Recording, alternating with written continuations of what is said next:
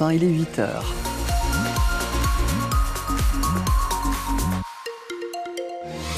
La météo de ce dimanche 25 février 2024, un ciel changeant, alternant entre passages nuageux et éclaircis avec quelques averses hein, qui vont se manifester, surtout à partir de la mi-journée. D'ailleurs, 15 mm sera le cumul maximum de pluie attendu sur l'Est Cotentin. Jusqu'en milieu d'après-midi, un vent de sud-est, généralement assez fort. Il faiblira ensuite. Les températures maximales entre 8 et 10 degrés. À 8 heures, les infos, Inès nous. Des CRS au Salon de l'Agriculture, voilà une image inédite de l'inauguration de la plus grande ferme de France hier à Paris. Des heures et des tensions ont eu lieu dès le début de la journée entre agriculteurs en colère et forces de l'ordre, ce qui a retardé l'ouverture de l'événement de plus d'une heure. Après un débat improvisé entre les représentants syndicaux agricoles et le président de la République, ce dernier a fait plusieurs annonces pour les apaiser, notamment l'instauration d'un prix plancher pour la production. Mais de quoi s'agit-il exactement, Mathilde Bouquerel? Eh bien, ce sont des prix en dessous desquels les industriels de l'agroalimentaire ne pourront pas descendre dans leurs négociations avec les agriculteurs. Pour définir ces prix planchers, le gouvernement veut s'appuyer sur ce qu'on appelle l'indicateur de coût de production agricole, c'est-à-dire une estimation de ce que ça coûte pour un exploitant de produire son lait, sa viande, ses fruits, etc. Alors cet indicateur, il existe déjà, hein, ce sont les acteurs de chaque filière agricole, lait, viande bovine, fruits et légumes, etc., qui se sont mis d'accord pour le fixer Problème, selon les syndicats, jusqu'à maintenant cet indicateur n'était pas suffisamment pris en compte dans les négociations. Des syndicats agricoles qui sont globalement satisfaits hein, que le président de la République évoque l'idée des prix planchers, de la coordination rurale à la FNSEA en passant par la Confédération paysanne pour qui employer ce mot même de prix plancher est déjà une petite révolution. L'ensemble des mesures annoncées par Emmanuel Macron hier sont à retrouver sur francebleu.fr. Le président de la République a donné rendez-vous aux syndicats dans trois semaines pour faire le bilan. Et c'est dans ce contexte tendu que se déroule la journée de la Manche où 31 ambassadeurs du département sont présents et parmi eux Camille Janvier, directrice générale de la Loubar, une brasserie artisanale de Moyon au sud de Saint-Lô. C'est la troisième fois qu'elle présente ses bières au Salon de l'Agriculture et à son grand étonnement, ce sont beaucoup de Normands qui viennent les découvrir. On est étonné de ce chauvinisme. du coup, c'est vrai que on croit qu'on va rencontrer euh, beaucoup de, gens du pays, mais euh, pas du tout. Ce sont les Normands qui viennent nous voir euh, principalement et qui découvrent. Ils sont étonnés de découvrir des nouveaux produits de chez eux.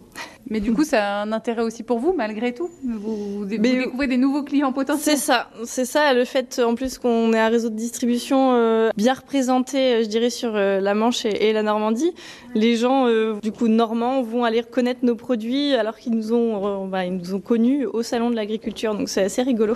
L'année dernière, on a eu euh, deux médailles euh, sur deux de nos bières, donc on est très très fiers. Donc on aimerait bien réitérer la chose. Je pense que ça a aidé encore plus à faire valoir nos, notre produit.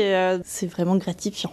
Camille Janvier, directrice générale de la Loubar, au micro France Bleu Cotentin de Lucie Tulé. Alors pour eux, pas de médaille, mais une belle victoire à domicile. La JS Cherbourg s'est imposée 27-24 hier après-midi, salle Jean Jaurès face à Caen pour le derby normand de la Pro League. Un nouveau succès face aux voisins du Calvados deux mois après avoir survolé le match aller. Cette rencontre était plus accrochée, mais les Mauves ont su faire la différence dans le dernier quart d'heure grâce notamment à leur pivot Paul-Louis Guiraudou. C'était un gros combat, surtout que c'était un match, il fallait pas prendre à la légère pour la, cinquième place. on sait très bien qu'un derby, avec ce qui s'était passé à la phase aller à Caen, euh, ça allait pas être la même histoire. Et franchement, on, a, toujours resté devant, on va dire. On n'a pas douté. Après, je pense que euh, la défense était bien en place. Euh, je pense qu'on a manqué de réalisme face au, face gardien de but, des fois des shoots ratés faciles. Mais écoutez, on a tenu le, le rythme et franchement, une victoire de trois buts, ça fait toujours plaisir cette victoire est très importante, surtout pour la course pour les playoffs. Personnellement, quand je suis venu ici, c'était jouer les playoffs, la sixième place minimum. Là, on est vraiment dans le coup. Donc maintenant, il ne faut pas lâcher. Franchement, on est bien parti. Il faut qu'on continue. Surtout qu'on a des matchs encore qui nous attendent, euh, des beaux matchs. Et le prochain, justement, c'est à Angers euh, vendredi. Jour de fête également pour euh, les filles de l'USLG La Glacerie. Hier, les Cherbourgeois se sont imposés 78 à 60 assauts dans les Hauts-de-Seine pour leur troisième victoire consécutive en National 1. En Ligue 1 de football, Brest bat Strasbourg 3 à 0 et Nantes-Lorient 1 à 0. Aujourd'hui, le PSG reçoit Rennes à 17h05 avec à noter le retour au Parc des Princes pour Kylian Mbappé après son annonce de quitter le club et ce soir, Montpellier sera à Marseille pour clore la 23e journée du championnat. Séjour de match également pour l'équipe de France de rugby. Le 15 de France affronte l'Italie à Lille cet après-midi pour leur troisième match du tournoi des Six Nations.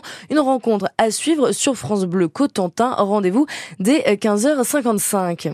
Mais l'actualité sportive du jour à noter, hein, c'est cette première depuis presque 30 ans. L'équipe de France de tennis de table, portée par les frères Félix et Alexis Lebrun, est en finale des championnats du monde en Corée du Sud. C'est à midi, heure française, face à la Chine et c'est à suivre sur la chaîne YouTube de RMC Sport. Ça peut se révéler être du sport aussi. Hein. Pourquoi ne pas profiter des vacances d'hiver pour visiter le Mont Saint-Michel La merveille est moins envahie en cette période de l'année selon les chiffres de l'établissement public. Des chiffres qui vont être enrichis grâce à Orange, l'opérateur de téléphone, et son outil, le flux Vision. En gros, l'idée est de récupérer les données des téléphones détectés sur le Mont Saint-Michel pour en savoir un peu plus sur les visiteurs. Tout le détail du fonctionnement de cette nouvelle technologie est à lire sur francebleu.fr. Et puis, parmi les autres monuments favoris des Français, la Tour Eiffel, évidemment, à Paris, qui rouvre ses portes ce matin après six jours de grève pour réclamer un meilleur entretien de la Dame de Fer.